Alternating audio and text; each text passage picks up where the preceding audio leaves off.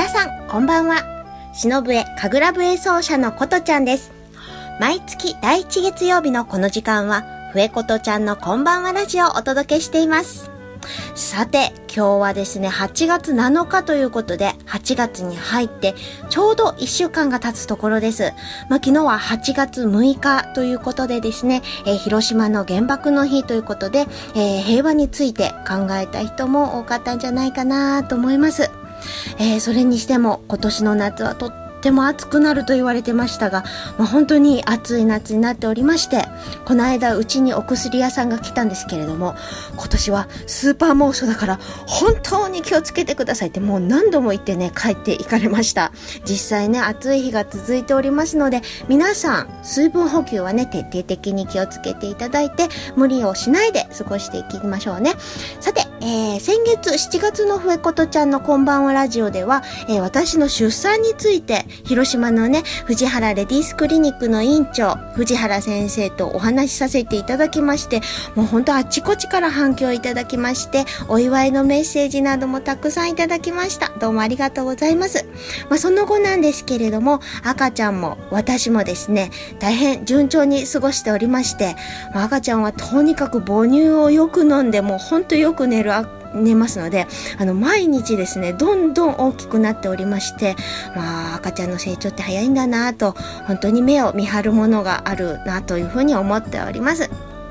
私自身もね、このスーパーモーションの中で、まあ、授乳とかも本当に暑いんですけれども、えー、元気にですね、過ごしていきたいと思います。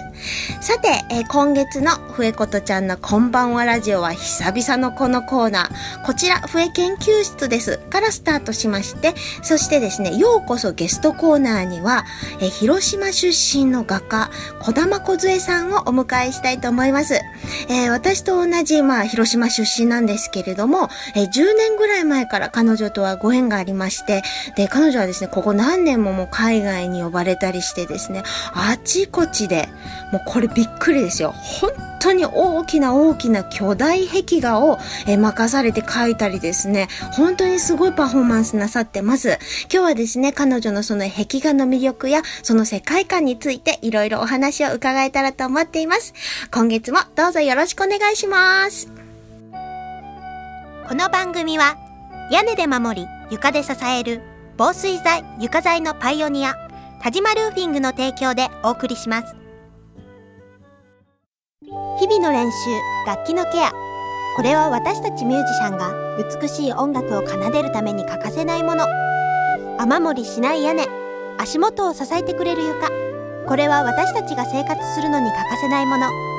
安心安全な空間で生活するためにも防水材床材のメンテナンスを心がけましょう屋根で守り床で支える田島ルーフィングこちら笛研究室ですはい。というわけで、笛研究室お久しぶりですね。えー、今日はですね、どんなことしようかなと思っておりましたところ、最近、久々に私フルート吹いたんですよ。実はあの私小学生の頃から中学生の頃にかけて吹奏楽部で、えー、フルート、あとピッコロですね、吹いておりました経緯があって、実はフルート持ってるんですが、ここ何年もね、ほとんど吹かずにおりましたところ、ちょっと吹いてみたら、あ、やっぱり忍と音色違うなとか思ってですね。で、よくあの、忍笛吹いてると、あ、フルートと似てますよねとか、あの、フルート吹けたら忍笛吹けますよねとかっていうことよく言われるんです。まあ確かにそうなんですけれども、やっぱね、色ね、こんなに違うんだっていうのを、えー、今日は皆さんにも、えー、お分かりいただくべくですね、ちょっとフルートと忍笛の、えー、聞き比べというものをやってみたいと思います。えー、今月はね、もう8月暑いなということで、えー、海というね、同様の曲がありますけれども、その曲を、えー、それぞれの笛で吹き比べてみたいと思います。それではまず、忍笛の方からお聴きください。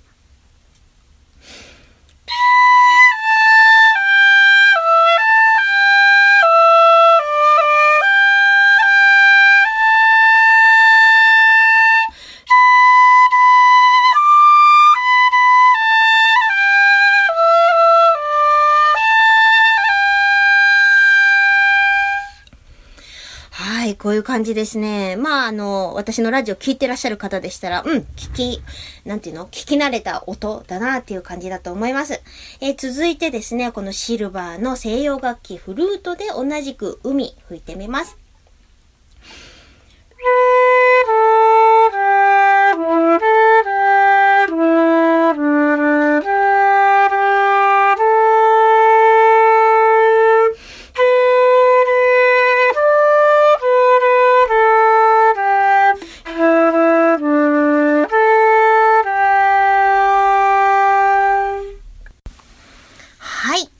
わけで、忍笛とフルートお聴き比べいただきました。まあね、楽器の素材が違いますので、やっぱりね、音色もすごく違うんですが、あの、忍笛の方は息の入れ方結構ね、きつめに入れるんですよ。コシューって感じで。そして、フルートの方は丸っこくですね、えー、入れていくようなイメージ。そしてまた、えー、忍笛の方は楽器の特性として、もともとお祭りとか、そういった外でこう、音がどんどん遠くに飛んでいくような、えー、そんな経緯で生まれている楽器。それに対してフルートはですね、室内楽の楽器として西洋で生まれてますので、やっぱりその楽器の、えー、鳴らす場所ですとか用途によっても、えー、響き方っていうのが違うんだなっていうのがお分かりいただけると思いますが、まあ、忍笛吹いてる私が吹いてるフルートっていうのが、やっぱりちょっとなんかもう忍笛ぽい音になってるなという、えー、自覚も実はありますけれども。えー、というわけで、えー、いろんな笛ありますのでですね、皆さんもこれからいろいろ聞き比べて楽しんでみてもらえたらと思います。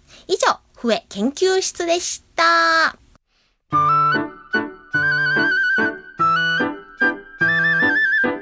ようこそゲストコーナー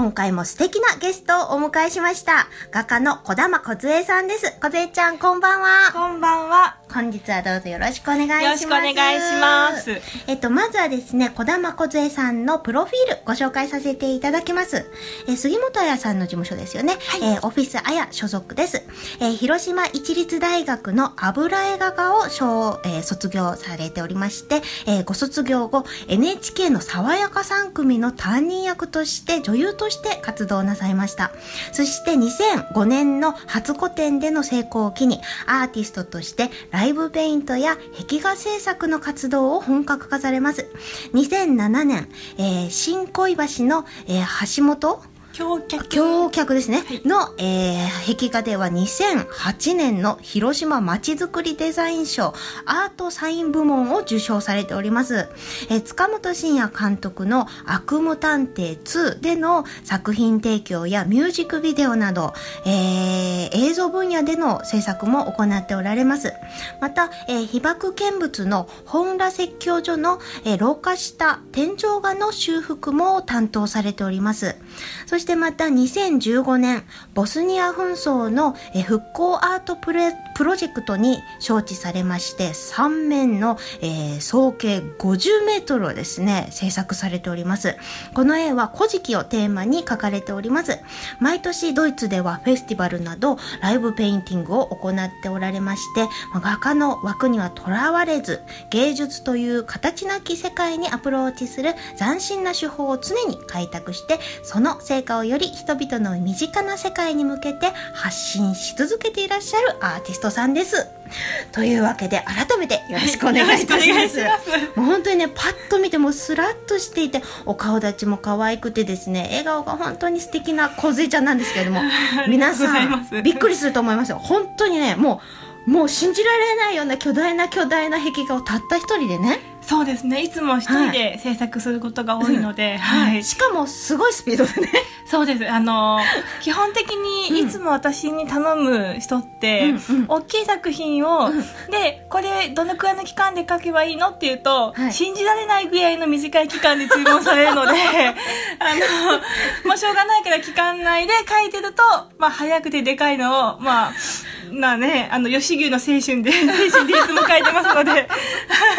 いやでもすごいその完成度も高い上にスピードも速いと。さらにびっくりするのは先ほどのプロフィールであったように、はい、あのご自身であの映像まで撮って編集して、ね、それも全部もう美しくあのネットとかでね公開されたりとかしてて、はい、私あのあのなんか芸術家とかいろんなこう、はい、アーティストとかのドキュメンタリー番組とか結構好きなんですね。で自分でそれの締めになったような気分になりたいんですけど誰も撮ってくれないので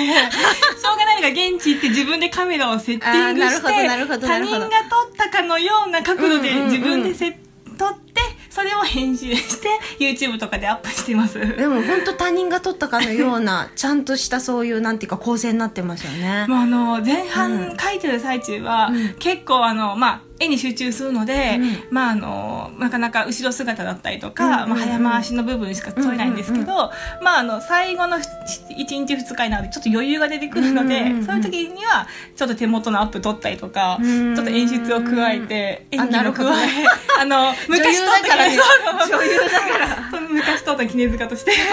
ちょっと演じることもしながらあのより分かりやすくその壁画とか、まあ、ライブペイントの状況を映像を見てる方が現地に行って見てるかのような気分になってもらえたらいいなってあこれだったらちょっと本番を見に行ってみたいなって思うような映像が作れたらいいなと思っていつも撮ってます。すごいですよね。でまあ先ほどちらっと言いましたその女優さん私出会ったのが多分10年ちょっと前だと思うんですけど、ね、当時あの近藤良平さんのダンスのワークショップであったりとか そうそうそうそう。そんな時代から梢ちゃんとはもうね私もあの一時期なんちゃってちょっとだけダンスしてたんですよ。でその時梢ちゃんもコンテンポラリーダンス、結構されてましたよねあの時ね。あの時にはもう本当にがっつり踊ってました、そうですよね。役者も本気でこうのめり込んでましたし、もうちっちゃい子からの夢が女優だったので、はい、その沙耶香3組のオーディションが受かって、このまま私女優で行くぞと思ってた多分真っ最中だったと思います、あなるほどね。しかもその NHK のねあの爽やか3組といえばもう自分も子供の時見てた番組なんですよね、はい、まさかあれで梢ちゃんが出て先生してるからテレビ見てびっくりしちゃって。ねえ本当にそんな時代からさらにもう絵で今ねすごい活躍なさってるわけなんですけれどもあの梢ちゃんとはドイツのデュッセルドルフに梢ちゃんが住んでた時代に、はい、私が、まあ、向こうに行く機会があって向こうでも一緒にね、ね。パフォーマンスして、うんうん、多分でも一緒にやったのあの時が初めてだったと思うんですよね。確かにそうかもしれない、ね、そうそうそう。映像の作品を撮ったりとかそうそう、ね、そうでしたよね、うんうん、それであの梢ちゃんが知ってるカフェで梢、うんうん、ちゃんが全部そうそうそう オーガナイズしてくれて、うんうん、あそこで私が演奏しながら梢、うん、ちゃんがもうあの結構大きいキャンバスもね持ってきて、うん。うんうん、そこで絵を描いてパフォーマンスするっていうのもやりましたよね。しかも私ねあの海外で会った梢ちゃんがなんか私すごいなと思ってあの電車とかね、あの生活の術みたいなものをすごくあのいろいろ研究してて、ことちゃん、明日あそこに行くんだったら、これで電車変わったらすごい安いよとか、あそこのお店に行ったらこうだよとか、あそこには便利なものが売ってあるよとか、すっごいもういろんなこと知ってて、もう未だにこずえちゃんにはいろんなことを教えてもらってて、本当にいつもお世話になってるんですけど。私もあの、なんかその安いとか便利なものを探すのが好きで、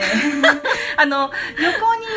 行って、旅行のプランよりかは、地元の人がやっているそのなんかお得情報みたいなのを調べる方が好きで、でなんかこうネットで調べたりとかはほとんどしないんですよ。大体現地の友達に直に聞くっていう。あなるほどね、それが一番生きたやり方なので、で大体友達と会って一緒についていくと、まあ、23日行くと大体覚えられるので、それを後で自分で覚えてとか、やってますいつも。いや大したもんだなと思ってその生活力すごいなと思った記憶ですねそれからあの日本にまあ梢ちゃん帰ってこられてから、えー、広島でまた一緒に共演する機会がありまして、うん、もう広島のど真ん中神谷町のね、えー、会場だったんですけれどもそちらで一緒にねギターの方と、あれは結構時間的にも1時間半とか2時間近くやってたと思うんですけど。かなり短かったと思うでその中ですごい、うん、ああれ何号っていうんですか？あのあれ何号だったんだろう？すごい大きかった。そう障子障子じゃない。ふすま30号ぐらいだったかな？うん。ふ襖に近いぐらいの大きさがあったと思うんですけど、それで梢ちゃんもうすごい早せで描いてで私映像してるんですけどね、うん、こうパッて振り返ったら梢ちゃんの絵がめっちゃ進んでるんですよ。パッて描いたら振り返ったら進んでるっていうのでもすごいなと思いながらねあの一緒に見せてもらったのを覚えておりますけれども、えー、それではですねちょっとここで一回、えー、曲をちょっと挟みたいと思います、えー、夏ですからね私の歌いの、えー、同様のアルバムの中から「ヤシの実」お聴きください。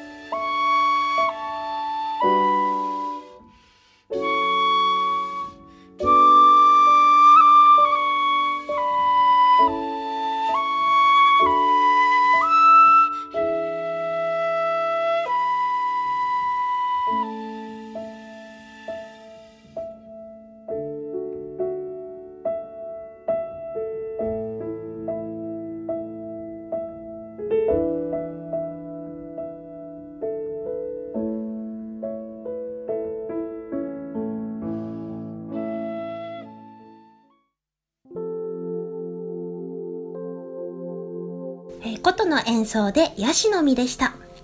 えー、それでは、今日こそゲストコーナー後半です。続きまして、小杖ちゃんよろしくお願いします。よろしくお願いします。それで、あの、小杖ちゃんの絵の話、まあ、先ほどからしてるんですが、はい、その、まあ、ただの絵じゃないっていうかね、私から見て、なんかすっごく不思議な世界観で、で、しかもそのなんか、見たら必ず梢ちゃんってその絵が分かるからそれもすごいなって私は思ってて。でもたまにやっぱりそう言われることがあるので、うん。うん、なんでやっぱ色がして、まあ、の5色でいつも描いてるんですね。あそうまあ、プリンターと同じ色。を、うんうんあのシアンマゼンタイエローと白と黒の5色だけでいつも描いていてやっぱり色が限定してるっていうことで分かりやすいのかなと思うんですね。うん。うん。うんなんか画風もでもなんか、あの点と線がこういっぱいあるのとか。そうそう。であのななんていうんですかねそう揺らぎのなんか世界っていうか、うん、こう私の勝手な感覚ですけどね、はい、昔なんかこう大陸が沈んでしまったっていうなんか伝説みたいなのあるじゃないですか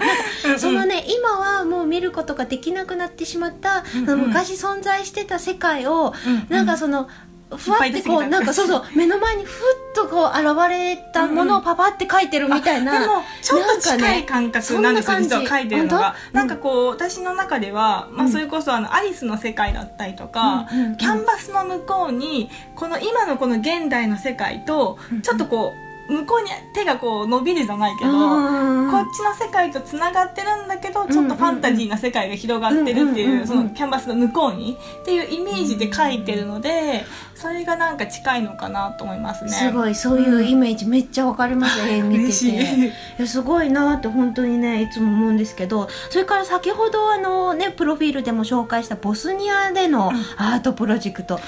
れはもう本当大変で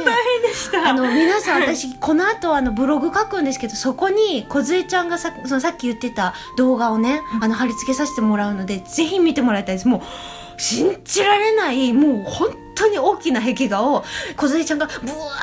ーってもうあちこちもちょこちょこちょこちょこ動きながらね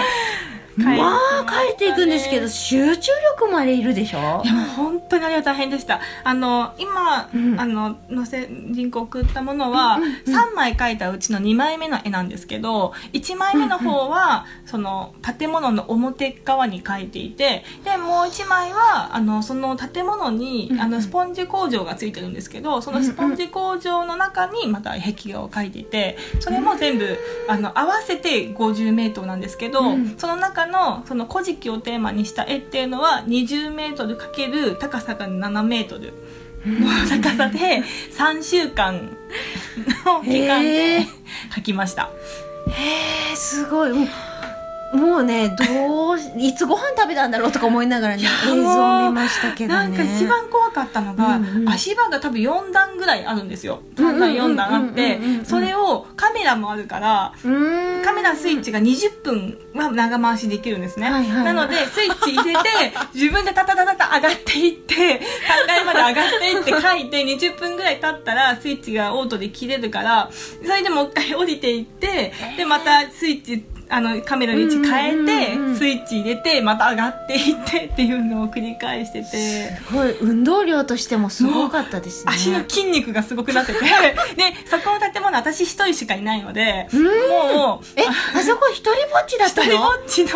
え？ー、もうなんかよく体育館とか言われるんですけどもう、はい、あのその廃墟になったボスにあったやっぱ内紛があったのであのまあ今は平和なんですけど、建物自体がやっぱりちょっとあの貧乏だっていうことで全然復興が進んでなくってもうもうボロボロの建物がいっぱいあるんですよ。でその建物をドイツ人の方がもっとあの復興させたいっていうのでで復興させるにはやっぱりアートの力を使いたいっていうことでいろんなところからアーティストを呼んでその建物の中にいろんな作品を展示したりあの、まあ、他にも壁画を描かせたりっていうことであの、まあ、アートプロジェクトが立ち上がっていて、うんうん、そのうちの、まあ、日本人代表というか、まあ、として私を呼んでくださって。しかも日本人代表で「古事記」のね ことを題材にして絵を描かれた上にこあの梢ちゃんがまた着物を着てねあのずっと描かれてるんですよね。着物を着て描いてくれってやっぱり言われて、うんうん、そういうことなんだ。でも着物の下にはジーパン履いてるんですけど、普段ライブペンの時にはちゃんとあの、着物着るんですけどでもあれですよね。はしごさせてなので大変なので。そりゃそうですよね、はあでもそのね先ほど、そのドイツから呼ばれてとかっていう話なんですけど、うん、あの前にね海外で会った時梢ちゃんすごいなと思ったことのもう一つが海外の方と細かいやり取りとかね 言葉なんていうのもね大変だと思うんですけど。私本当に英語が全然できなくって。でもドイツ語なんか向こうですごい勉強して私喋れてるからびっくりしちゃって。ドイツ語も全く、うん。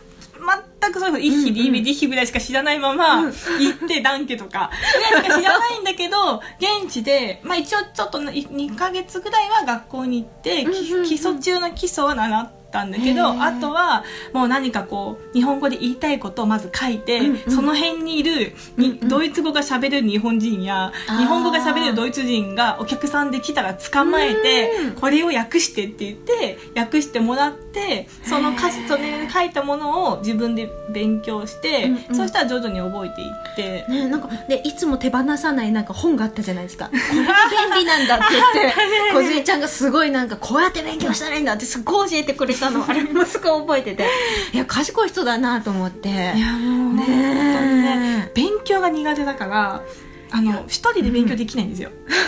うん、だけどなんかこう目的がないと学べないから、なんかドイツ語ができるようになってドイツ行ったんじゃ一生行けないから行って必要に迫られてどうしても言わなうん、言わなきゃいけないってことがあればそっか勉強しないといけないから、うんうんうん、勉強というかもう伝える術を探さなきゃいけないから、うんうんうんうん、自然とこうまあ覚えるっていう状況になっていて、いや素晴らしいと思いましたよ本当にね。あと私あの個人的にあのこの間この間っていうかちょっと前ですけど、うん、梢ちゃんからすごく素敵なクリアファイルもらったんですよ。それが梢ちゃんが描いた絵で埋め尽くされているクリアファイルでしかも広島のお寺の天井画そうなんですよ。あの天井画も頼まれて描くなんて私すごいなと思って。あれもたまたまなんですけど、うん。うん、本当はその本名説教所の、まあ、うんうん、があのもう100年以上前に、その建てられた建物で一応被爆建築ということで、うん、あの残ったもので、はい、それで天井画の方がもうすごい劣化してたんですね。やっぱ和紙で描かれてるものなので。でこれをきれいに直したいっていうことで本当は一律大学の学生さん、はい。に何人もいっぱい呼んで書かせたらどうかっていうプロジェクトがあったらしいんですよ。でで私がその、うんうんそこの団体の知り合いが、まあ、父と知り合いで、うんうん。で娘さんそういえば一大の卒業生だったから声がないかって言われてで連絡来たんですね。で話を聞けば聞くほどうん。これは学生は結構忙しいじゃないですか、なので大変な仕事だから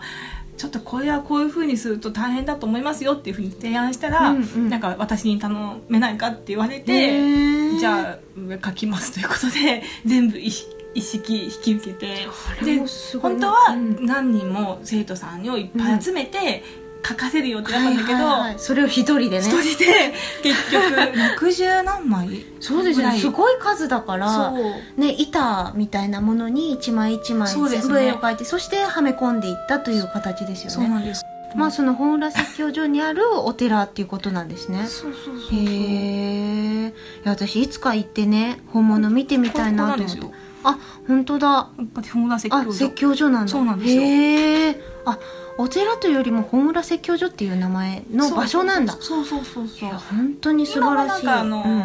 うん。いろんな人たちがそここの場所を借りてであのまあ普通に自由に地元の方が使える場所になってるみたいで。そういうことなんだ。そうなんですよ。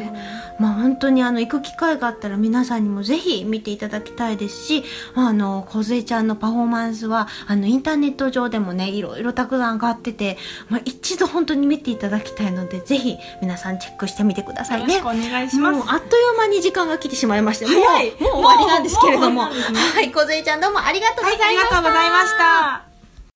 時を超えて受け継がれる優しいハーモニー。心に残るメロディーは日常生活を豊かに彩ります。強い日差しや雨から私たちを守る屋根。滑ったり転んだりしない安全な床。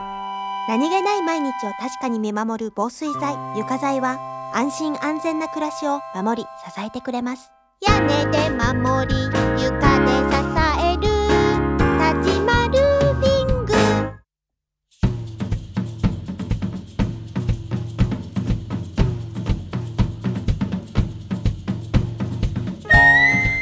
早いものでもお時間が近づいてまいりました。いかがだったでしょうか？小杖ちゃんどうもありがとうございます。ありがとうございました。さあ、この番組はですね、放送終了後、インターネットのポッドキャストでも配信をしています。各検索サイトから FM 西東京で検索してみてください。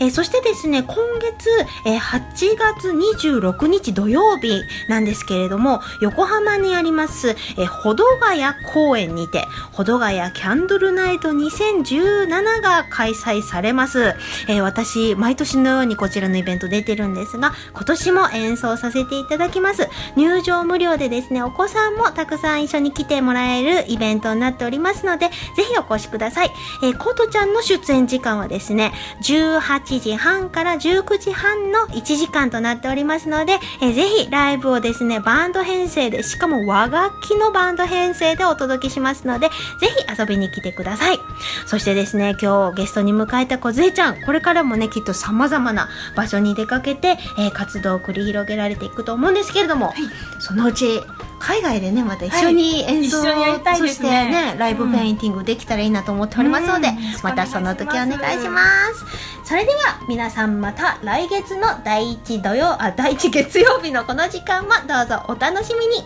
お相手は神楽笛、忍笛奏者のことでした。バイバーイこの番組は屋根で守り床で支える防水材床材のパイオニア田島ルーフィングの提供でお送りしました。